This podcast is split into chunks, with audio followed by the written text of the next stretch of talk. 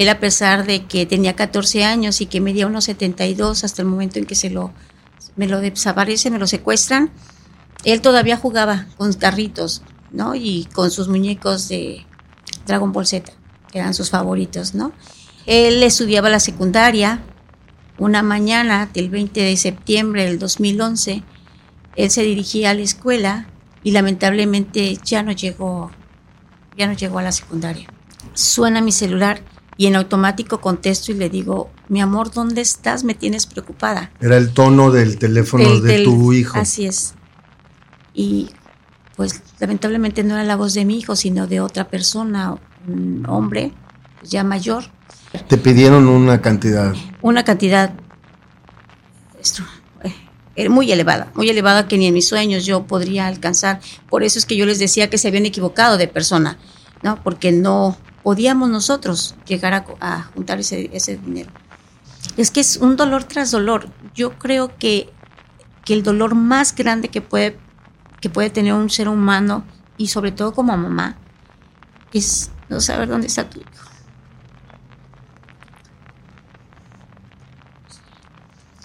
Se hizo una investigación y se detuvieron a seis personas. Esas seis personas estuvieron casi siete años en, el cerezo de aquí de las cruces. Nunca, nunca fueron sentenciados. Eso sí, jamás fueron sentenciados. Nunca fueron nunca sentenciados. fueron sentenciados. ¿Por qué? No lo sabemos. Ellos eh, alegaron o declararon que fueron torturados. Hubo careos y yo y nos presentamos con mi esposo y claro que los conozco a esas personas. ¿De vecinos o de trabajo o de qué será? Sí, vecinos vecinos, gente que mi hijo saludaba. Solo quiero saber qué hicieron con mi hijo y dónde me lo dejaron. Al igual que a ellos, a los que hayan sido, no importa. Yo lo único que quiero es que me digan dónde está. Porque si él no está aquí, pues quiero recuperar sus, restos. Yo, por ejemplo, lamento el, si lo hubiera despertado, ¿qué importa? Le hubiera dado ese beso. No le di. Y a lo mejor se hubiera vuelto a dormir, pero yo me hubiera quedado con esa sensación de haberle dado ese beso. Si algo he aprendido en esto es que, di lo que, lo que sientes en ese momento, porque muchas veces no hay un después.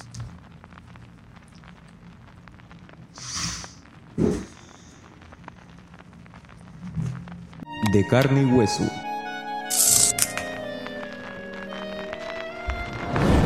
¿Qué tal? Me da mucho gusto que nos sigas y que te conectes con nosotros. Bienvenidas y bienvenidos a nuestro podcast de carne y hueso, el lado humano de la política.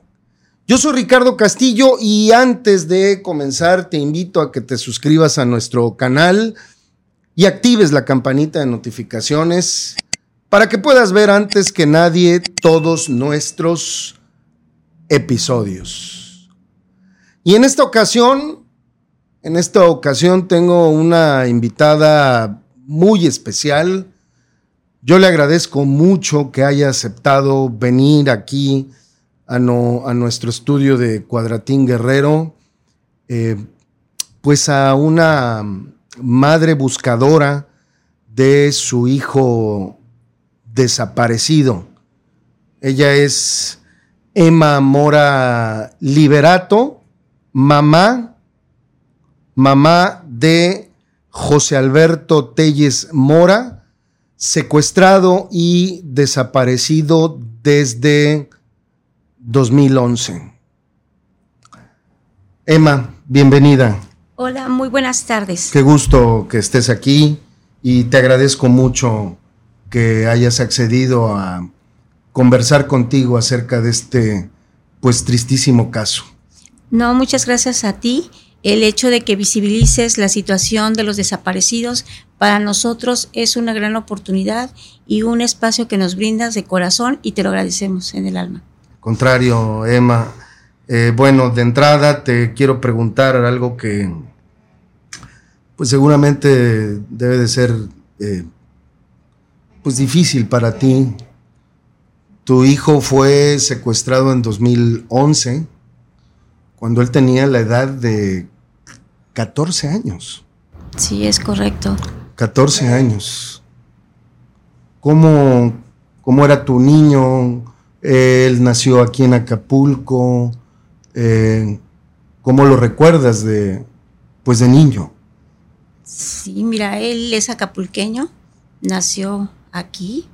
Eh, fue un niño muy deseado eh, por su papá y por mí, obviamente. era un niño muy tranquilo, y no es porque sea mi hijo, pero de verdad era un niño muy tranquilo. Él, a pesar de que tenía 14 años y que medía unos 72 hasta el momento en que se lo, me lo desaparece, me lo secuestran, él todavía jugaba con carritos, ¿no? Y con sus muñecos de Dragon Ball Z, eran sus favoritos, ¿no? Y él estudiaba la secundaria. Una mañana del 20 de septiembre del 2011, él se dirigía a la escuela y lamentablemente ya no llegó ya no llegó a la secundaria. ¿Dónde estudiaba? Él estudiaba en el Centro de Estudios de Matemáticas. Ajá, y y fíjate que algo, pues, curioso y algo que la verdad a mí como mamá me, sí me afecta y, está el, siempre el de si hubiera y el hubiera y el hubiera, ¿no? Como te digo que ya me, dio ya unos 72, él se sentía ya grande, aunque era un niño, y me decía, no, no me dejes en la escuela, déjame en la esquina, que no quiero que me vean que me llevas todavía a la escuela. Y ese día, justo ese día, yo en, ese tiempo daba clases también por las mañanas y por las tardes, noches, y tenía mi trabajo normal en, el gobierno federal. Y ese día, cuando yo salí de tu casa, lo vi acostado, lo vi dormido y no quise acercarme a darle un beso porque temía despertarlo. Lo único que hice fue darle la bendición y me salí. Eso fue en la mañana. En la mañana, a las seis y cuarto de la mañana, porque yo iniciaba mis clases a las siete. ¿De qué tú dabas clases? Estaba dando clases, ¿puedo decir el lugar? Sí. En la Universidad Americana de Acapulco estaba dando las clases de mercadotecnia, de la historia del turismo y el, tema de emprendedurismo a los jóvenes. Ya. Ya terminaba yo mis clases y me cruzaba prácticamente la, la, costera porque mi empleo formal, se puede decir, lo tenía enfrente. Mm. Y bueno, eh, ese día... Tú salías temprano para llegar, supongo, tu primera clase que impartías, que era a las 7. Así es, es correcto. Y bueno, ese día, como todos, eh, mi esposo me habla como a las 3 de la tarde, exactamente a las 3, y me pregunta si mi hijo estaba conmigo. Porque como estudiaba relativamente cerca, había ocasiones en que él se pasaba conmigo, comíamos juntos y después se iba a casa. Y le contesté pues que no lo tenía conmigo, que probablemente estuviera con mi mamá que lo checara. Digo, en lo que tú lo checas, yo veo en la escuela si él asistió. Así lo hicimos, colgué y me comuniqué a la escuela. Grande fue mi sorpresa cuando me dijeron que el niño no había acudido a clases. Y sí me sorprendió mucho porque no era mi hijo de, salirse o de irse a otro lugar, no lo hacía. O de faltar. O de faltar, ¿no? Digo, si faltaba es porque estaba enfermo y yo lo sabía. Eh, cuelgo y me voy, y me, me salgo de la oficina y me voy a rumbo a casa y yo traía, yo en ese entonces tenía el tono de mi celular por cada uno de mis hijos y de mi esposo, diferentes. Suena mi celular cuando yo iba para casa a la altura del Telmex, jamás lo voy a olvidar, Telmex Gondesa, suena mi celular y en automático contesto y le digo, mi amor, ¿dónde estás? Me tienes preocupada. Era el tono del teléfono de tu hijo. Así es. Y pues lamentablemente no era la voz de mi hijo, sino de otra persona, un hombre ya mayor, eh, que me comenta, ¿no? Que necesitaba tanta cantidad de dinero para dejar libre a José Alberto y que José Alberto, pues lo tenían ellos. Y yo así como que entré en pánico y dije, o sea, no puede ser, te equivocaste, porque nosotros no somos personas, ¿no? Con la liquidez, nosotros somos empleados, mi esposo y yo, y me vuelve a decir que si que quería tanto de dinero y si no lo teníamos, pues no iba a volver a ver a José Alberto. Me comunicaron a mi hijo, hablé con mi hijo y enseguida cortaron la llamada. Al tercer día me volvieron a llamar para preguntarme cuánto llevábamos. Y esa fue la última vez que volví a hablar, con José Alberto porque sí me lo pasaron nuevamente. La primera vez que, que te dijo él que no le hablara a la policía. Que ¿Tu- no le hablara. tu él- hijo? Mi hijo me dijo, mamá, por favor no le, le llames a la policía. Estoy bien, mamá, estoy bien, no le llames a la policía, por favor. Te dijo que estaba bien. que estaba bien. Y la segunda vez también me lo dijo, que ahí, ahí le aumentó, me dijo que le daban de comer y que no le hablara a la policía. Eh, en su momento me decía la autoridad que no era mi hijo el que me había hablado, que seguramente yo quería escuchar la voz de mi hijo, pero que no era mi hijo. Le digo, claro que era mi hijo, José Alberto, porque yo sé cómo se dirige mi hijo conmigo, ¿no? Sabes cómo te habla tu hijo. Y claro que era José Alberto. Desde entonces, es decir, el 20, el 22 de septiembre fue la última vez que escuché a mi hijo y hasta el momento no sé nada de él. No tengo información absolutamente de nada, no hay líneas de investigación como este caso, como los que hay en todo el mundo, no hay investigación. No hay, un bus- no hay búsqueda, no hay localización, no hay nada. A En- ver, lo, lo secuestran a él el 20 de septiembre. Ese mismo día se comunican contigo por la tarde. Sí, eh, exactamente me hablaron a las tres y minutos, porque mi esposo me había hablado antes para preguntarme qué había pasado con mi hijo. El niño salía de la escuela a las dos de la tarde, Máximo estaba exagerando, dos y media, exagerando, dos y media, entonces no había llegado, qué había pasado con él. Y yo pues me voy a casa pues para saber y, y empezar a investigar qué había pasado, sobre todo con los vecinos. Y en ese inter de que salgo de mi, de mi trabajo hacia mi hogar, es cuando me marcan estas personas para decirme que tienen a mi hijo y que necesitaban tanto dinero de rescate, si Te- lo quería volver a ver. Te pidieron una cantidad. Una cantidad esto, eh, muy elevada, muy elevada que ni en mis sueños yo podría alcanzar. Por eso es que yo les decía que se habían equivocado de persona, ¿no? Porque no podíamos nosotros llegar a, juntar ese, ese dinero. Y bueno, sí, fueron muy tajantes en decirme que si quería volver a verlo, pues que debía entregarles esa cantidad. Y después, ¿cuándo te volvieron a llamar? ¿El- ¿Al siguiente día? Me llamaron al segundo día. No.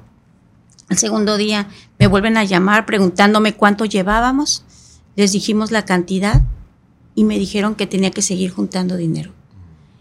Yo le comenté a esta persona que mi hijo estaba enfermo, que se había ido enfermo, porque sí estaba enfermo de la garganta.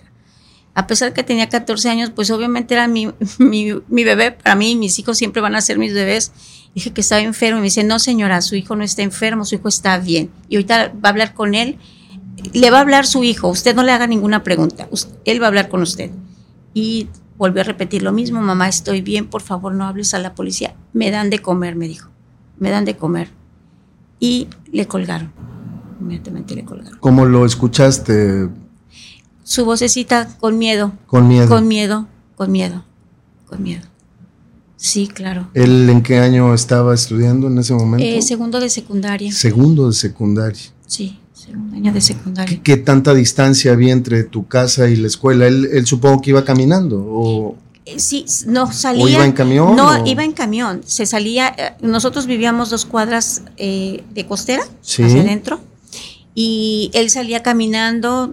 Pues es que la verdad es que no, te- no tenemos de qué escondernos, de a quién temerle. O sea, Claro. gente de trabajo y pues no le hacíamos mal a nadie. Y él tomaba el transporte de Hornos Base, Se bajaba justo en el Kentucky ¿no? Y me pasaba a ver a la oficina y ya de ahí se iba a la escuela. Ujú. O sea, es que era su rutina, o sea, Claro. y yo como le he dicho las autoridades, yo conozco perfectamente a mi hijo, yo sabía los pasos de mi hijo, su mochila, yo revisaba su mochila, jamás él llegaba oliendo ni alcohol, ni alguna sustancia, jamás, jamás, sea, nada de Es, eso. es- decir, ni siquiera eh, se exponía caminando un tramo muy grande, era no. muy corto. Sí, y sabes que mi hijo era así como, eh, se llevaba con todo el mundo. Él, él, yo creo que ese era, fue un error porque él le hablaba a todo mundo como si lo, los conociera. A la gente mayor, sobre todo, él saludaba. Buenos días, buenas tardes, adiós amigo, adiós amiga. Era su saludar de toda, cuando él iba caminando a, tomar el autobús, fuera con nosotros o no fuera con nosotros, él era lo mismo. Como muy sociable. Muy sociable, exacto. y la gente ya lo conocía. Entonces, por eso es que eh, yo me he preguntado muchas veces, ¿por qué si esa calle ha sido eh, o es tan transitable, por qué nadie me dice si lo vieron y si salió a costera, si fue antes que lo levantaron? Es algo que nunca voy a saber, yo creo, porque nadie te dice nada. Aunque los hayan, hayan visto, no te dice nada. ¿Tú denunciaste inmediatamente o te tardaste un poco por la, pues por lo que te dijo tu, hijo? ¿Qué, hiciste? Mira, es, es terrible porque la verdad es que no sabes qué hacer. Ahorita actualmente sí hay mucha información de qué tienes que hacer en caso de que desaparezca o te secuestren una persona. En ese momento la verdad es que no lo había y aparte es, son tantas cosas que te vienen a tu cabeza que no viene nada. Así, no sabes ni por dónde empezar, la verdad. Yo trabajaba entonces en el gobierno federal y yo me comuniqué con uno de mis jefes para decirle lo que había pasado, para que me ayudaran y que me ayudaran a pensar, porque yo obvio no pensaba. Y ellos me dijeron que me iban a apoyar este, con la Fiscalía Antisecuestros. Yo no sé si recuerdas, pero en ese tiempo había muchísimos secuestros en Acapulco. Sí, cómo no. Fue un momento pico muy difícil para Acapulco, de mucha violencia y muchos secuestros. Sí, entonces... Fue el año en que prácticamente había un toque de queda en Acapulco y en la costera pues casi no circulaban coches de noche. Así es, es correcto. Y de hecho, por ejemplo, en los secuestros, justo en los secuestros, cuando ponía, en un secuestro no se debe de poner una denuncia y no se tiene que empezar a difundir la foto de la persona porque corre riesgo. Entonces, yo recuerdo que en ese entonces, cuando los eh, localizaban, te los dejaban desmembrados en las, en las estas hieleras del Oxxo, si recordarás. Entonces, cuando mi esposo se decidía que hiciéramos la denuncia, yo le decía que no, porque yo no quería que a mi hijo me lo fueran a entregar así. Y viceversa, cuando yo decía que sí, él decía que no. Llegó un momento en que nos dijeron que el niño estaba secuestrado y que se hacían operativos y mi hijo lo estaban ocupando, ¿no? Esas personas para hacer algo ilícito, pues obviamente si había un respaldo de que José Alberto estaba secuestrado, pues el trato iba a ser diferente porque estaba en contra de su voluntad. Y fue que entonces decidimos poner la denuncia. Lo, de hecho, pusimos la denuncia ocho días después del secuestro de José Alberto, porque pues no hubo ya entrega de rescate, ya no hubo más comunicación y por eso también decidimos que teníamos que denunciar. Lo denunciaron ocho días después. Ocho días después. Em, ¿Qué fue lo último que te dijeron cuando te llamaron o a qué acuerdo llegaste con ellos? ¿Ibas ya a entregar alguna cantidad que hayas reunido o te pidieron todavía más? ¿Qué, qué fue lo que pasó ahí? Mira, en esa última ocasión que me llamaron, bueno, la segunda vez que me marcaron, me dijeron que tenía que seguir juntando dinero, porque llevábamos poco. Para lo que te habían pedido. Así es. Me dijeron también que no tenía que hacerle ninguna pregunta a José Alberto. Y es algo que me, que me quiebra todo el tiempo. ¿Por qué? Porque yo sí le pregunté a mi hijo, yo quería saber realmente si, si era mi hijo o, no sé, pensando que tal vez pudiera ser una grabación, porque piensas en muchas cosas. Y yo le hice una pregunta que solamente ella y yo sabemos. Inmediatamente le cortaron la comunicación y ya no me volvieron a llamar. ¿Puedo saber qué le preguntaste? Sí, le pregunté que si recordaba a su sobrina. Nada más tenía una sobrina en ese entonces, que él ah, quería muchísimo. Y le cortaron la llamada ya cortaron la llamada. Tú querías saber si era él y si estaba bien. Así es, y sobre todo si él estaba en ese momento con ellos, porque pudieron haber hecho una grabación, ¿no? Y yo quería saber si mi hijo estaba vivo, porque obviamente pues eso era lo importante, ¿no? Esa fue la tercera llamada que... Solamente tuvimos dos llamadas. El día que me avisaron, el día que desaparece José Alberto, que lo secuestran, el 20. para decirme si el 20 de septiembre del 2011. Y luego el 22. Y luego el 22. Dos días después. Dos días después. Y esos días, supongo que fueron, esos dos días fueron de muchísima angustia, ¿no? Es mucha angustia, es que no quieres dormir porque piensas o crees que te van a llamar y necesitas estar. estar bien en tus cinco sentidos para contestarles, que no se te vaya a pasar la llamada. La verdad es que solamente vivía con café y Coca-Cola para mantenerme despierta. Obviamente no tenía hambre, me hacían comer a fuerza, pero no se me antojaba. Aparte de que ni se me antojaba, yo decía, ¿cómo voy a comer yo? Y yo no sé si mi hijo está comiendo. De hecho, a la fecha, cuando ya va a cumplir 12 años José Alberto, hay comidas que yo no puedo todavía mm. poner sobre mi mesa, mucho menos prepararlas, sobre todo los, las comidas que a José Alberto le gustan tanto.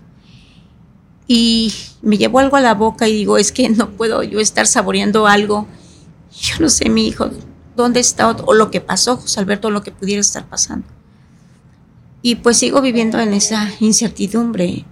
Es el estar muerta en vida, el estar seca por dentro, el, el que realmente no te importe otra cosa más que encontrarlo. Ya pasaron 12 años de, de esto que ocurrió.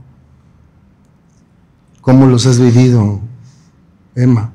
Con mucho dolor, con mucho dolor sola, porque, bueno, con mi esposo, porque la familia que pensaste que un día tuviste o tenías desaparece, porque estigmatizan tanto a la persona que no está como, como a nosotros, como papás, ¿no? Y podrás pensar o estarás pensando cómo tu familia te deja, te abandona, te deja, tu, tu familia te deja. ¿Por qué? No lo sé, no lo sé, pero fíjate que me costó mucho trabajo, mucho trabajo asimilarlo. Me ayudaron dos sacerdotes me ayudaron a entenderlo y a, no sentirme culpable y entendí que si a las personas no les importó mi hijo, no les importa mi hijo, a mí tampoco me importa. ¿Cómo lo estigmatizaban o cómo te trataban o pues qué es, lo que, cómo te juzgaban? Pues mira, prácticamente no sé si es la palabra exacta sea juzgar, estigmatizar, lo único que te puedo decir es que no puedes creer, porque yo así lo veo, yo no lo puedo creer, que te hayan dejado de hablar tu familia, ¿sí? Cuando más los necesitabas. Porque necesitabas de ese apoyo, de que alguien estuviera, no que te dijera que no va, que ya no llorara, por ejemplo, ¿no? O sea, no, nada de eso, pero sentir la presencia de que alguien está ahí contigo. Yo lo dije hace unos días con mis compañeros. Cuando alguien te da un abrazo, no necesita hablar con un abrazo a veces te dicen mil cosas y lo sientes que te llega hasta el corazón, ¿no? Entonces, sentir, o más bien dejar de sentir esos abrazos, esas palabras de personas, pues que son de tu sangre, eso es, eso es difícil. Es difícil y te das cuenta que pues te vas quedando sola. Ahora tengo una gran familia que es, la componemos 528 familias que estamos en la asociación y que estas familias no te estigmatizan, estas familias puedes llorar las veces que quieras, puedes contarle la historia de José Alberto las veces que yo quiera y aunque se los vuelva a decir hace una hora y se los vuelvo a decir, ellos me ponen la misma atención y me están escuchando, ¿sí? Entonces ahí es donde yo me siento a gusto. José Alberto era tu único hijo? ¿Es tu único hijo? Varoncitos, sí. ¿Cuántos hijos tienes? Tres. Tengo dos. ¿Tienes tres hijos? Sí, tengo dos niñas. Dos niñas y, y él. Él es el más chico. Él es el más chico. Sí. El más chico. más pequeño. Me, me quitaron la oportunidad de verlo convertirse en hombre.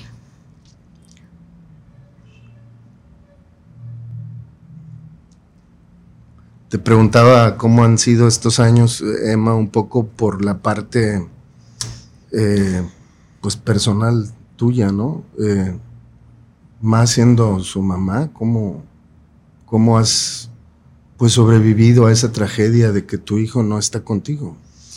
Pues esto también me ha dado, eh, es contradictorio porque también me ha fortalecido.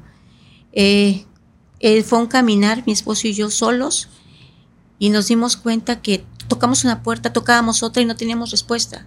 No tenemos tantas respuestas, pero bueno, la cuestión fue que un padre, cuando fui a hablar con él, don el padre Jesús Mendoza, Zaragoza. Y él me dijo que había varios casos. Y en una ocasión suena mi teléfono y me invita a una plática un sábado. Y le pedí a mi esposo que me acompañara. Fuimos y conocimos ahí a otras familias que también habían sido víctimas de la violencia, de todo tipo de violencia, no nada más de desaparición o de secuestro.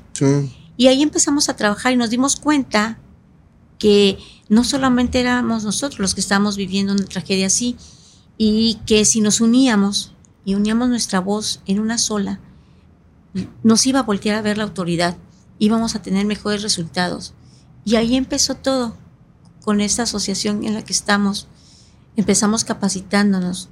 Yo comentaba hace, unos, hace unas horas que jamás me imaginé buscar a un hijo con una varilla, estar oliendo una varilla, metiéndole en la tierra y tener que olerla para saber si hay restos ahí y que tal vez, no sé, igual a lo mejor de todos los 350 cuerpos que hemos exhumado en fosas clandestinas, no sé si ya saqué a mi hijo, si ya lo exhumé, no lo sé, porque esa es otra, no nada más desaparecen una vez, desaparecen dos o desaparecen tres veces, porque nosotros lo exhumamos como familias y los, y los trasladan a CEMEFO y en CEMEFO, en CEMEFO perdón, se vuelven a perder, se vuelven a desaparecer. Ahorita no sabemos quiénes son las personas a las que hemos exhumado. Entonces es un dolor tras dolor y también eh, lo hemos dicho, no queremos ser víctimas o que nos vean como, como los mártires o no sé qué palabra eh, escoger, pero es que es un dolor tras dolor. Yo creo que, que el dolor más grande que puede, que puede tener un ser humano y sobre todo como mamá es no saber dónde está tu hijo.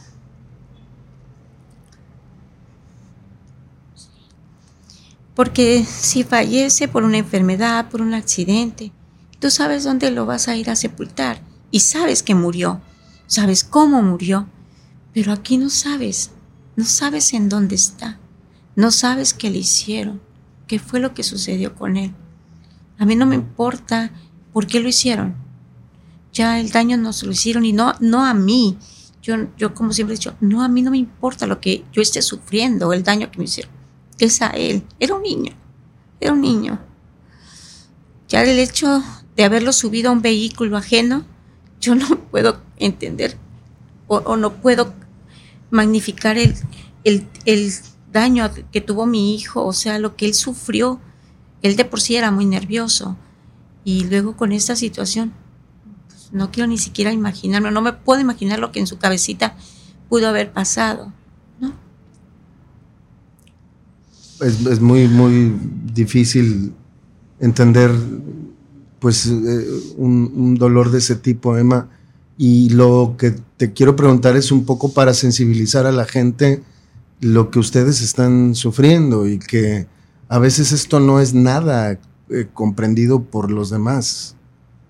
Definitivamente no es comprendido por nadie, ni por tus jefes, porque porque te vas y es, hay trabajo a mí me interesa encontrarlo, ¿no? Eh, saber de él. Entonces, las veces que sea necesario, yo voy a salir. Eh, ya lo decía la familia, los amigos también, que pensaste que tenías esos, tipo de, esos amigos y que pues ahora tus amigos son otros, ¿no? Y que está mejor que se hayan alejado, porque así, pues, te dices cuenta. Creo que con todo lo que pasó con José Alberto, me di cuenta realmente en qué lugar ocupó, qué lugar ocupaba en cada uno de los sectores en los que yo me movía, ¿no? Y bueno, es para nosotros como familiares, es triste que la sociedad sea tan indolente. Hace días, porque no tenemos más, hicimos una marcha en la que necesaria, lo hicimos de verdad por necesidad de bloquear para que la autoridad nos voltee a ver y que se dé cuenta que no estamos siendo atendidos, que nuestras investigaciones, si le podemos llamar investigaciones, siguen exactamente igual que el último día que yo me presenté a la Fiscalía Antisecuestros, por ejemplo, que tú como familiar eres el que investigas y le llevas toda la información y que aún así no se mueven. A mí no me interesa si hay o no suficiente personal porque no es mi problema, ¿sí? Yo confié en que teníamos un gobierno o que el Estado mexicano nos brindaba la seguridad suficiente. ¿sí? El hecho de salir y creer que vas a regresar con bien a tu casa, o sea, eso ya quedó atrás. Ahora debes aprender a cuidarte. Cuando vas caminando, ver por dónde, eh, por dónde te puedes esconder en caso de que haya un tiroteo, ¿no? tienes que aprender que ahora tu familia debe saber cómo sales vestido, porque si desaparezco, al menos que sepas cómo iba vestida cuando antes no era, no era necesario que, supieras tanto eso, que, te, que, te, que sepas ahora que tienes que saber cuántas muelas tienes picadas, que ahora tienes que saber que cuando te tomes fotografías tienes que sonreír y que se te vean los dientes, porque los dientes son la forma en que te pueden identificar más rápido cuando te llegan a encontrar sin vida y que ya no hay rastros en ti. O sea, todo eso, ¿por qué tenía que haberlo aprendido? ¿Por qué tenía que haber aprendido a buscar a un hijo con un pico, una pala y una varilla? ¿Por qué tuve que aprender a que el Parque Nacional del Veladero tiene tantas salidas, ¿no? Y que también hay lugares muy hermosos allá arriba, no me puedo, no puedo entender también cómo puedan sepultar allá, ¿no? O sea, hay cosas que, que nunca debía haber aprendido. Medicina forense, nunca lo debía haber aprendido. Ser abogado, nunca me gustaban las leyes. Y, y tengo que aprender, porque tengo que aprender a defender a mi hijo y a los que no están y que represento también. Entonces, hay cosas que no tiene, la, la, ciudadanía no tiene por qué aprenderlas ni conocerlas tal vez, pero existe la necesidad ahora en día, existe la necesidad. Se supone que para eso estaría la autoridad. Se supone que para eso están, porque están devengando un sueldo. Y ahora otra cosa también que nos duele como familias es, se han creado infinidad de puestos para atender, sí, el tema de los desaparecidos y que me digan cuántos han aparecido, cuántos han entregado, porque sí hay infinidad de puestos, se vuelvo a repetir, y de, con muy buenos sueldos. ¿Y qué pasa con nuestros desaparecidos? Siguen desaparecidos. Entonces, ¿de qué se trata esto? Y cada día hay más desaparecidos. Ahorita ya van más de 111.338 personas desaparecidas. Y aparente, y es un preregistro, o sea, es el registro que maneja la Comisión Nacional de Búsqueda. Sin embargo, las familias decimos, no es la real porque nada más Guerrero tiene, tiene 4.386, si no mal recuerdo, personas desaparecidas. Nada más nosotros, como en Acapulco, eh, sabemos que hay más de 5.000 personas desaparecidas. Fíjate nada más. ¿sí? Entonces, ¿qué necesidad hay que empieces a hacer un conteo? Que empieces a investigar, ¿no? O sea, tampoco era algo que tenías que saber y o tal vez mantenerte informada, pero es más, es un tema que no debería existir. Sinceramente, así, hablando, ya, acabando. De entrada, claro. no debería de existir, ¿sí? Porque es uno de los derechos más importantes, es la vida. Claro. ¿No? Y no se está respetando. Ahorita el mayor número de desaparecidos son jóvenes. Mm. Y vuelvo a repetir, y yo no me cansé de decir, mi hijo solo era un niño de 14 años. ¿Qué mal le podía hacer a la gente? ¿Qué mal? ¿Qué te han dicho? ¿Qué te dijo en su momento la Procuraduría? ¿Qué te dice hoy la Fiscalía del caso específico de tu hijo? ¿Qué, qué, qué, no hay nada. ¿Qué respuesta te dieron? ¿Qué investigación se siguió? ¿Hubo alguna línea? ¿Algún sospechoso? ¿Algo? ¿Algún avance mínimo? ¿Lo hubo? Mira, Ricardo, en su momento y por, por tanta insistencia, inclusive de mis propios jefes de la Ciudad de México, se hizo una investigación y se detuvieron a seis personas. Esas seis personas estuvieron casi siete años en, en, el cerezo de aquí de las cruces. Nunca, nunca fueron sentenciados. Eso sí, jamás fueron sentenciados. Nunca fueron nunca fueron sentenciados. ¿Por qué? No lo sabemos. Pero ellos eh, alegaron o declararon que fueron torturados. Cuando a mí me informan que esas personas habían salido libres, yo recuerdo que estaba trabajando cuando me hablaron para decirme que habían visto a esas personas libres. Me dio tanto coraje, inmediatamente le hablé a mi agente de Ministerio Público. ¿Los liberaron? Sí. Y le dije, acompaña, ah, le digo, ya sabes que los dejaron libres, acompáñame, quiero ir a ver al juez. Me fui a verlo y le dije, le pregunté, ¿por qué no nos avisó que estas personas habían salido libres? y sarcásticamente me dijo, no tenía por qué avisarle a usted, señora.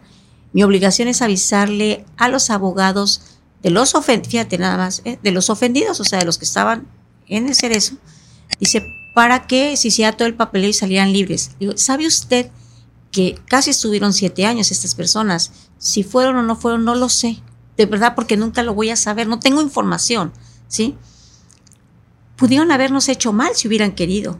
Entonces, al menos estar, ¿no? Sobre aviso no hay engaño, como dicen, ¿no? Entonces. Y todavía. Exacto, las reservas, ¿no? Entonces no me avisaron. Te juro que de verdad lo mínimo era escupirle la cara, pero no lo hice primero porque no soy igual que ellos. Y segundo, porque yo no quería que me detuvieran. Yo ya tengo el dolor de mi hijo y yo necesito estar libre y moverme para seguirlo buscando. Pero imagínate, si ellos declararon tortura, yo te preguntaría a ti, ¿tú crees que mi hijo no sufrió, no sufrió tortura? Te comentaba en ese momento. Desde el momento en que lo, supieron, lo subieron a un vehículo con desconocidos, claro que mi hijo se espantó, mínimo se espantó. ¿sí? Nosotros hablamos tanto con José Alberto de todos los temas, inclusive para entonces ya había este, fotografías en los diarios de desmembrados y yo, personalmente, yo sí lo hice. Mi esposo me dijo, ¿cómo le enseñas eso al niño? Que no, para que vea que es una realidad lo que está pasando, que no crea que eso es ficción.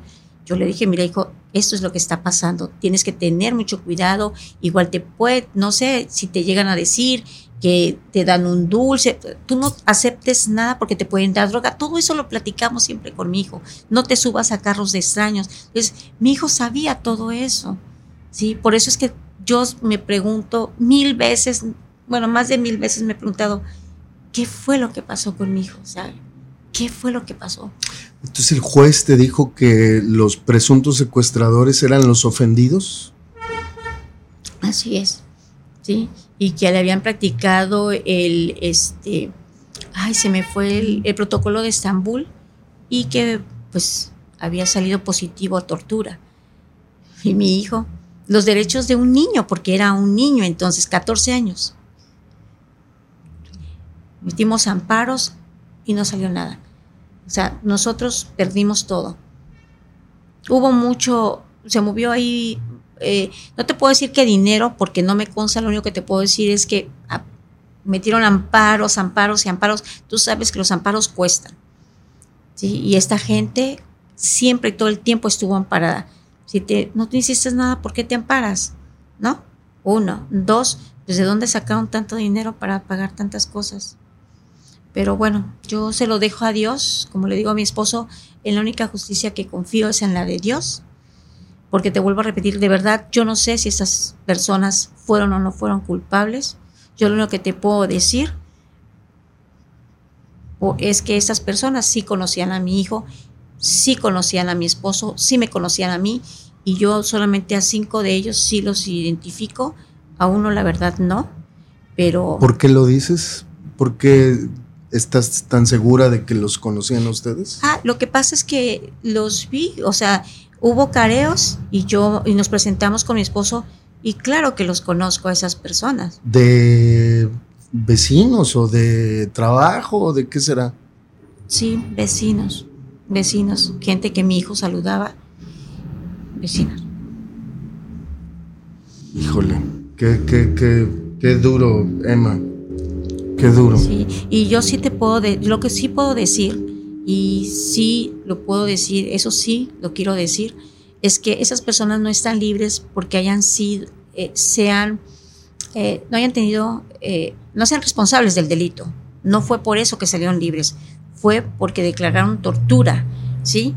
Y por eso están libres, no porque hayan sido este, o estén libres. Porque hayan demostrado su inocencia. Gracias, sí, perdón, eso exactamente. Y yo sí lo porque argumentaron que fueron torturados, eh, digamos, eh, que fueron detenidos y torturados. Así es, sí, exactamente.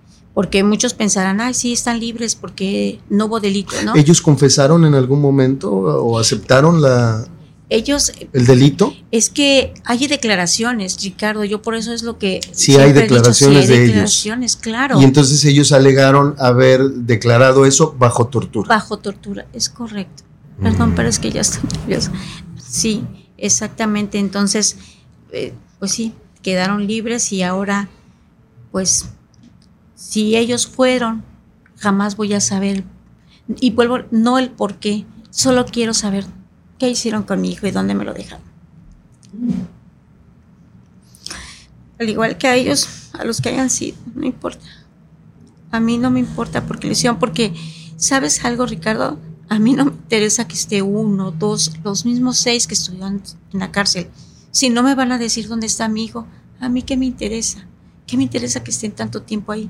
Yo lo único que quiero es que me digan dónde está. Porque si él ya no está aquí, pues quiero recuperar sus, tus restos.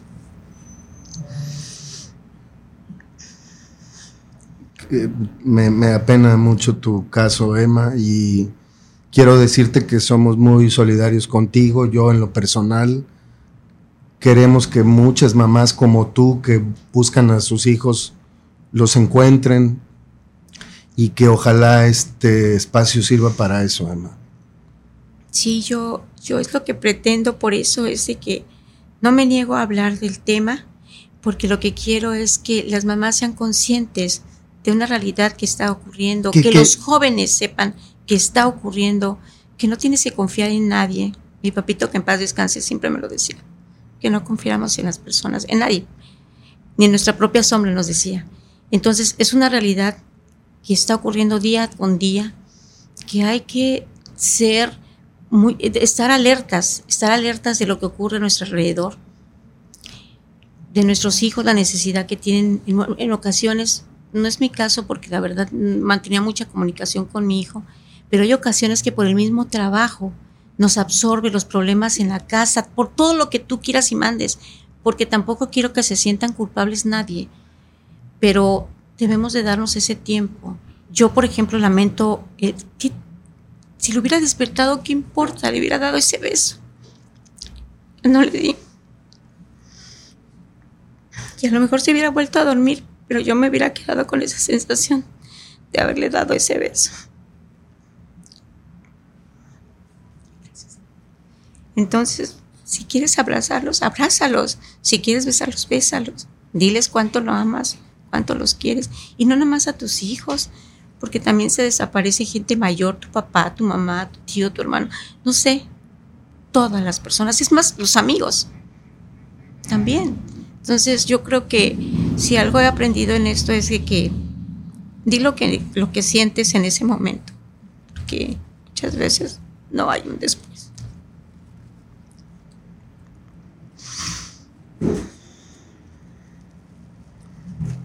Emma, tú has participado en muchas búsquedas. Aquí tú misma has buscado cómo son esas búsquedas y cuánta gente ¿Cuánta gente han encontrado? Me decías hace un momento una cifra, pero tú personalmente, eh, ¿en cuántas búsquedas has participado? ¿Cómo son estas búsquedas? Mira.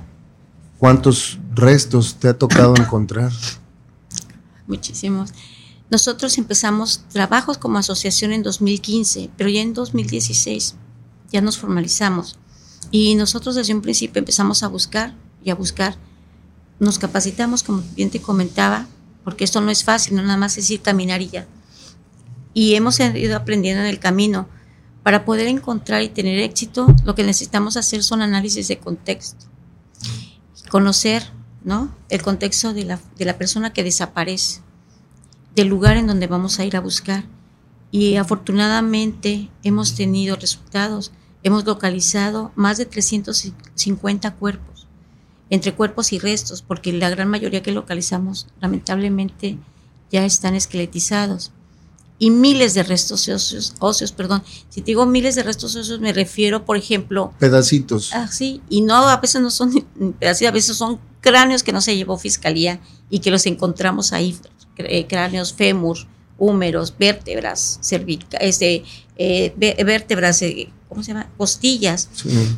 Y el las únicas ocasiones que yo no he asistido a las búsquedas fue el año pasado porque lamentablemente yo así lo veo o pienso que hizo mella en mí todo esto, este tiempo y que mi cuerpo pues ya no, ya no aguantó tanto y este y me vi afectada ya en mi salud. ¿Te has llegado a cansar ya, Emma? Sí, tuve lamentablemente un en, en julio me puse muy mal muy mal.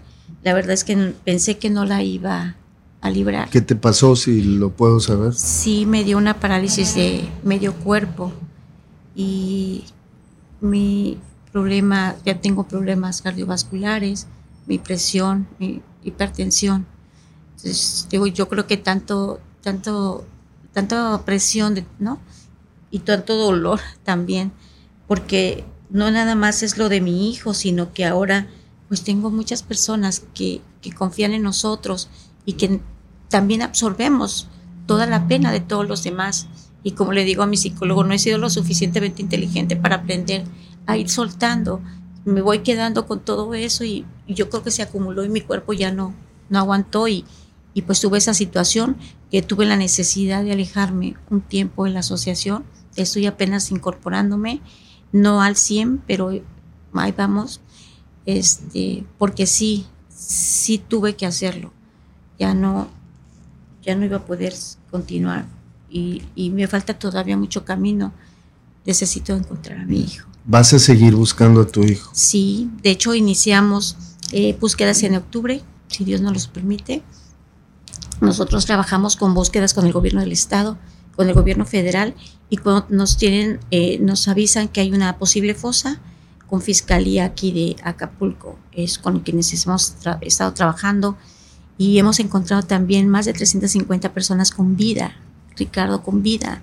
Entonces cuando tú ves esas lágrimas de felicidad cuando se abrazan, y yo no pierdo la esperanza de que un día me vaya a pasar lo mismo. Igual también cuando les llegamos a, notificar, bueno, en, el caso, en el caso nosotros no, nosotros no les notificamos a las familias, eso lo hace la Fiscalía, la gente del Ministerio Público, pero cuando los acompañamos a que reciban el cuerpo de su familiar, aunque también lloran, lloran, pero ¿sabes qué, Ricardo? Cuando ya lo sepultan, ya les ve su cara diferente. Sí tiene una cara de dolor, pero ya no de esa incertidumbre que los estaba matando ya su rostro ya es diferente. Y eso me da mucho gusto también porque sientes cómo ellos se liberan ya de esa carga, ¿no? De esa carga emocional. Y también es algo que, híjole, es algo que sientes en tu corazón y dices, es uno más que regresa a casa, no como que como quisiéramos, pero está regresando a casa. Su mamá ya sabe dónde está. Yo siempre pienso en las mamás, yo sé que los papás también los quieren, pero siempre pienso en la mamá, será porque yo espero a mi hijo, ¿no? Es como cuando vamos a las búsquedas, nosotros, estas manos que tú ves aquí, han sacado esos restos, ¿no? He tenido esos huesitos en mi mano, estamos buscando, cribamos cada, cada pala, cada eh, eh, tierra que se saca con la pala, lo cribamos y vamos buscando hasta el más mínimo este huesito, inclusive diente, ¿no? Que, encontramos. ¿Por qué? Porque a mí me gustaría que si así es la voluntad de Dios que encuentre a mi hijo, me gustaría que me lo dieran lo más, lo más completo posible. No que te den una parte y que al rato vayan a salir otros huesitos de mi hijo por allá y que entonces eso ya no me los van a entregar porque ya los sepulté, ¿no? Los inhumé los otros. Entonces siempre buscamos lo más que se pueda a la redonda. Entonces es una experiencia lamentablemente triste, dolorosa, que piensas que te va a impactar, pero no al contrario, sientes una felicidad cuando los encuentras y dices, vuelvo a repetir, que uno que va a regresar a casa, porque no me importa quiénes sean, yo no los conozco, están esqueletizados, pero sé que hay una madre que llora por esa persona que estamos localizando y que no pierdo también la esperanza de que algún día se vaya a dar identidad a todas esas personitas para que puedan ser entregadas a su familia. Emma, te agradezco mucho que me hayas dado esta posibilidad de platicar contigo, de que nos hayas abierto esta parte tan dolorosa de tu vida y que ojalá que sirva pues para que la gente entienda qué es lo que está pasando con los desaparecidos en nuestro país y particularmente aquí en nuestro estado. Muchas gracias, muchas gracias por visibilizar el tema de, los desaparecidos en Acapulco y no me resta más que agradecerte y pues aquí estaremos cuando nos invites. Gracias, Emma. Te agradezco mucho. Gracias por, por venir. Gracias a ti. Y bueno, sobre todo gracias a ti que nos eh, seguiste en esta conversación. Emma Mora Liberato es mamá de José Alberto Telles Mora secuestrado y desaparecido en 2011. Te recuerdo, te recuerdo que te suscribas a nuestro canal, que actives la campanita de notificaciones. Este es nuestro podcast de carne y hueso. Yo soy Ricardo Castillo. Nos vemos la próxima.